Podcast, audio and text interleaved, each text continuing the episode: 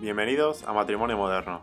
En este podcast vamos a descubrir juntos lo que realmente es un matrimonio moderno y hablaremos de temas tabús en relaciones. Mi nombre es Jordan. Y yo soy Natalie. Llevamos siete años juntos y vamos a compartir con vosotros los verdaderos retos y éxitos de una pareja moderna. Hola, bienvenidos a nuestro primer episodio del podcast. Hoy vamos a responder a la pregunta ¿por qué te casarías? Entonces, vamos a hablar de las ventajas y las desventajas, pero primero me gustaría empezar contando un poquito de nuestra historia. Un breve resumen sería, llevamos siete años juntos, prácticamente seis y medio viviendo juntos. Fue algo rápido y fácil de, de decidir. Precisamente nos, nos casamos en septiembre. Entonces, hay gente que nos pregunta por qué habéis esperado en plan siete años. Y la verdad es que para nosotros casarnos nunca fue lo más, más, más importante de nuestra relación. Nunca tuvimos esa ilusión o necesidad de convertirnos en esa manera. Para nosotros es un poco más como una celebración. Sabemos que eso no es lo mismo para todo el mundo. Entonces, por eso queremos hablar del tema hoy, porque tampoco es una cosa que en una relación moderna tenemos que seguir pensando que es... Una obligación. Una obligación, eso, una obligación para todas las parejas que lo tenemos que hacer. Ni queremos decir que es ahora porque somos modernos, deberíamos hacerlo. Una cosa diferente de nuestra historia a lo mejor es la manera de proponer matrimonio.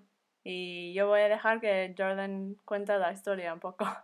Es una historia preciosa como Natalie me propuso matrimonio. La decisión ya fue hecha hace mucho, creo. Sí, la decisión estaba tomada algún día casarnos, no había fecha ni prisa por hacerlo. Porque llevamos mucho hablándolo, así que por eso me lo hice con mucha ilusión. No hice en plan, no lo sé, o no quiero meterle presión, o no quiero que se siente incluso molestado de que lo he hecho yo y él no ha tenido la oportunidad, porque como hemos dicho, ya tuvimos bastante claro que en algún momento nos íbamos a casar. Sí, no quiero quitarte mérito, pero la verdad que era 100% que iba a decir que sí, entonces obviamente es muy bonito la idea y el detalle y toda la preparación y tener anillo listo, pero los dos sabíamos que no había ninguna oportunidad de que el otro dijera que no. O sea, era algo obvio. Me alegro que pueda servir a gente esta historia como para que más mujeres se animen. Eh, en la sociedad y historia no es algo que ocurre muchas veces, pero no veo el por qué no puede pasar más a menudo. Tienes que ver qué tipo de hombre tienes a tu lado también, porque no a todos los hombres les va a hacer gracia.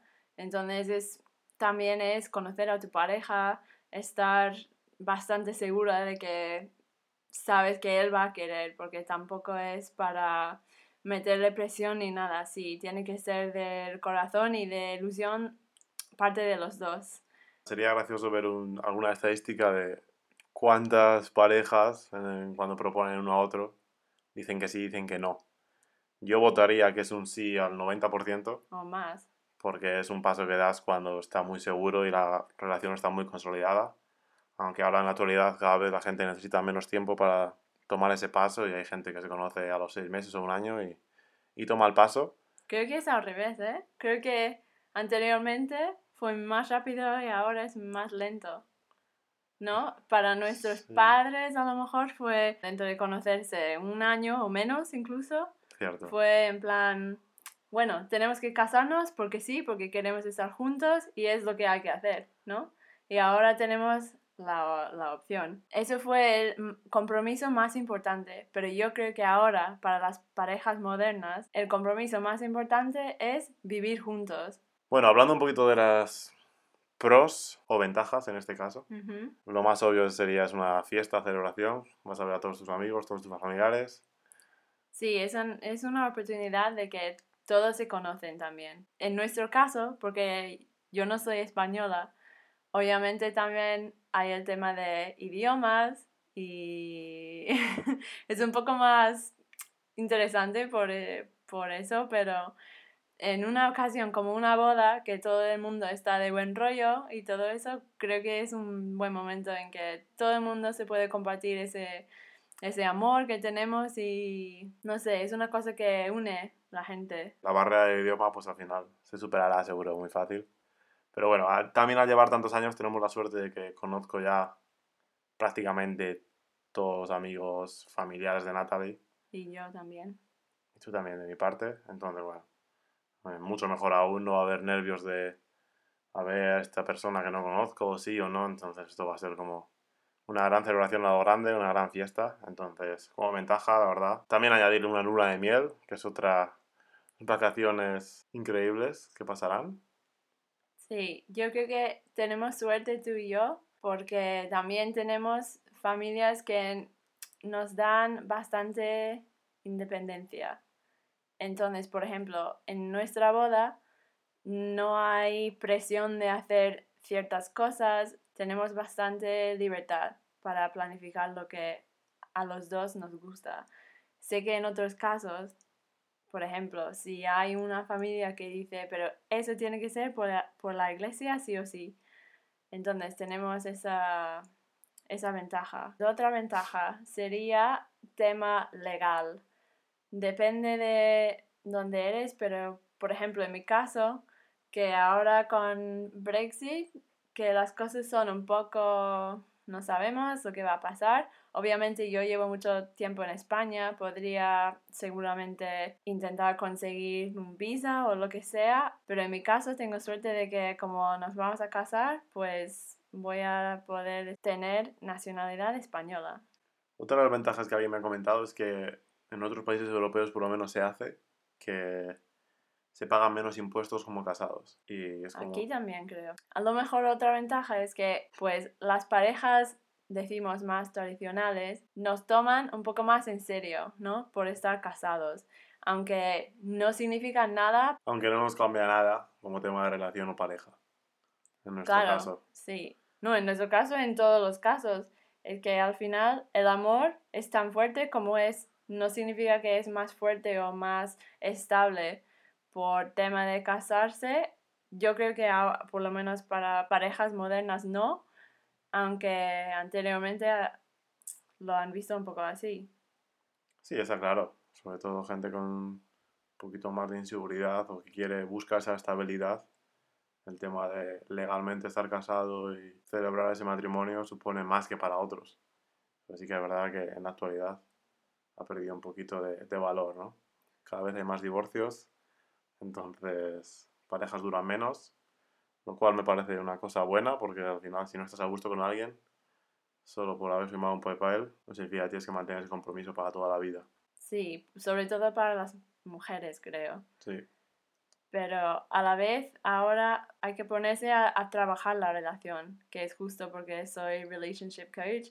Porque no sé, creo que hay esa idea de que la relación y, la matrimonio, y el matrimonio es algo natural, sencillo, fácil, pero la verdad es que no es así. Pero tampoco me parece que hay que tener un papel que pone que estás casado o casada para tener ese compromiso hacia tu pareja. El compromiso tiene que ser emocional y querer trabajar y mejorar la, la relación durante, se supone que toda la vida. Sí, estoy de acuerdo. Es muy fácil con los años ser cómodo, no trabajar en tu relación por descuido, por pereza. Entonces, vamos con las desventajas de casarse. Obviamente, hemos dicho que el matrimonio es un compromiso legal. Entonces, lo primero sería que terminar la relación es un poco más difícil. Esperemos que no, pero una separación sí que es verdad que habrá que hacer una división de bienes en el caso de que no lo hayas hecho. Eh, entonces, bueno, siempre son trámites burocráticos costosos que nadie quiere. Por eso ahora mucha gente hace un prenup, que no sé cómo se dice en español. No sé qué es. Pues es un contrato que haces con tu abogado antes de casarse para decir justamente qué pertenece a qué persona.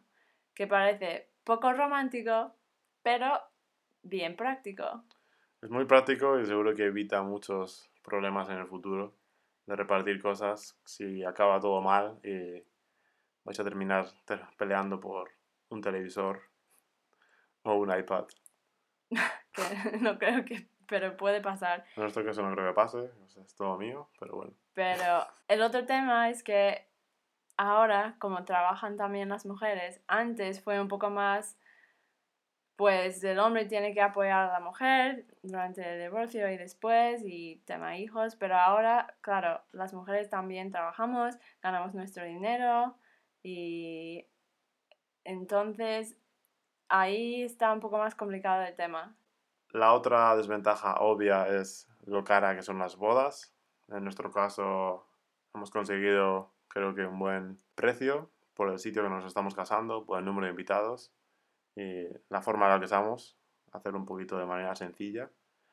Y, pero bueno, entendemos que en España la tradición son bodas grandes, 100, 150 personas.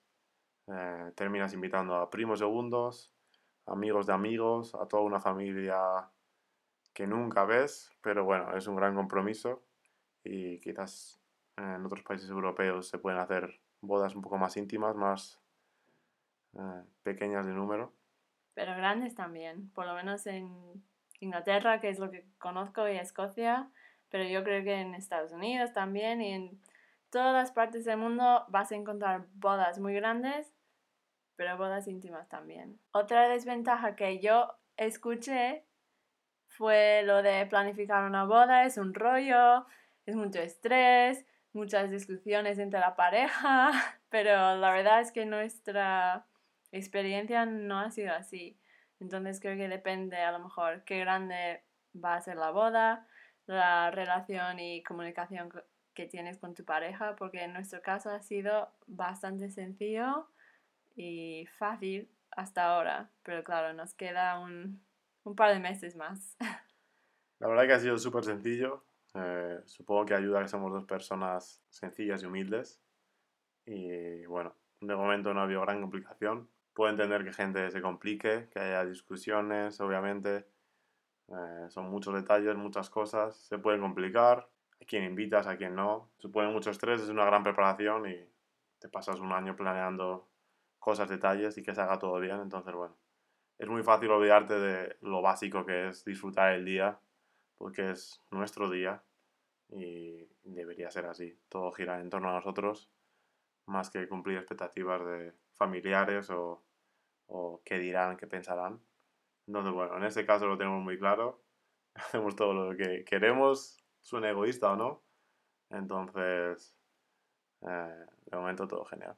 tenemos la suerte de que no tenemos familias que tanto intentan imponerse Sí. en ese tema. Pero entiendo que no toda la gente tiene ese suer- esa suerte que tenemos nosotros. Así que yo voy a quitar planificar la boda de desventajas por ahora, porque no ha sido... Yo la pondría en ventaja porque, siendo, siendo realista, vamos a probar un menú increíble dentro de dos meses. Eh, vamos a ir a Toledo también aprovechando ese viaje. Eh, elegir el vestido en mi caso también va a ser algo que tengo muchas ganas y emoción. O sea, no veo nada, nada malo en eso.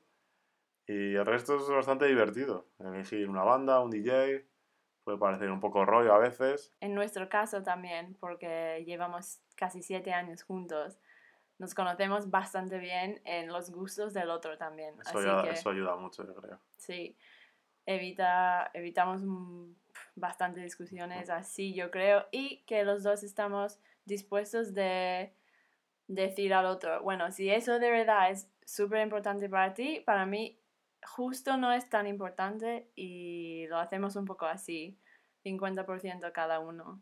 Eso es lo bueno de no tener en, nuestra, en nuestras cabezas expectativas gigantes o planes desde pequeños, ¿no? Como mucha gente puede tener. Como del principio, para mí un- una relación nunca fue imaginando una boda. Para No. mí imaginando una, una relación y mi pareja ideal siempre fue imaginando el día a día, que para los dos creo que es lo más importante. Al final es lo que cuenta, el día a día y ese día que vaya todo bien no cambia nuestra relación, nuestra pareja o no va a cambiar tanto. No, Aparte de llevar una alianza. la verdad es que, bueno, aún no sabemos. Estamos hablando de matrimonio, pero Aún no estamos casados. aún no.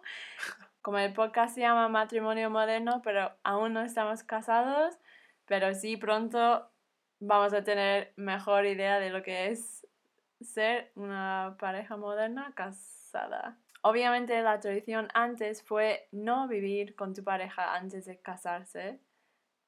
Y no tener sexo. También, más antiguamente. Como llevamos seis años y medio viviendo juntos, compartiendo una vida en casi todos los aspectos, en todos los aspectos, no casi, Sin en casi, todos. gracias. Entonces, mm, para nosotros no creamos que mucho va a cambiar después de la boda, más que Yo sé que no, tener que esas memorias, recuerdos. me gustaría dar otra respuesta a la gente cuando me pregunta últimos meses de casa, de, no, de soltero, de... Soltero. Me gustaría otra, dar otra respuesta a la gente porque al final eh, yo os digo, no me va a cambiar nada y hay mucha gente ya casada eh, que sí que me dice, ya verás, siempre cambia. Y la verdad no me lo puedo imaginar, o sea, va a ser un día increíble, pero el día siguiente creo que todo va a seguir igual. Sí, con una foto de la boda en la pared y poco más. Un álbum quizás y un Sí, vídeo, Sí, sí, algo más. Y mil recuerdos seguro para, para siempre. claro. Pero al final creo que lo que queremos decir con ese podcast sobre todo es que ya no hay una respuesta correcta de casarse o no casarse. No pasa nada por sí, no pasa nada por no. Ahora existe de todo y tampoco hay correcto momento, tampoco hay correcta persona que tiene que proponerlo. Está todo para decidir y elegir. Como lo sientas, como lo veas. Al final, si hay buena comunicación en pareja, siempre se ve el momento correcto. Cuando sí tienes confianza para hacerlo, cuando quizás aún no estás preparado como pareja para hacerlo. Entonces al final sale con el tiempo, sale natural, no se puede forzar, es una decisión, se supone que para toda la vida, y al final es algo mutuo. Pues sí. Y tener claro de que la relación no va a funcionar o no funcionar por casarse o no casarse, sino por el esfuerzo y amor que tú traes cada día, día a día, a tu relación. Porque al final si la relación no está bien, el hecho de poner un disfraz ese día en la relación y todo felicidad, todo bonito, para luego volver a la vida real y vuelvas a sentir que te falta algo, no va a cambiar nada. Creo que no funcionaría usar una boda como parche o intentar salvar una relación casándote No, a largo plazo. no. No creo que sea la mejor. Es un extra, es un bonus, Solución. creo, más que un... Es un bonus, es lo que hacemos nosotros, es una excusa perfecta para celebrar una fiesta, ver a familiares, amigos y pasarlo bien. y celebrar nuestro amor. Celebrar nuestro amor. Esperamos que hayáis disfrutado de nuestro primer episodio del podcast. El primero de muchos. La semana que viene vamos a hablar de la isla de las tentaciones. Un programa que creo que ha enganchado a casi toda España, a nosotros también por casualidad. Muchas gracias por escuchar. Y hasta la próxima semana. Adiós. Chao. Thank you.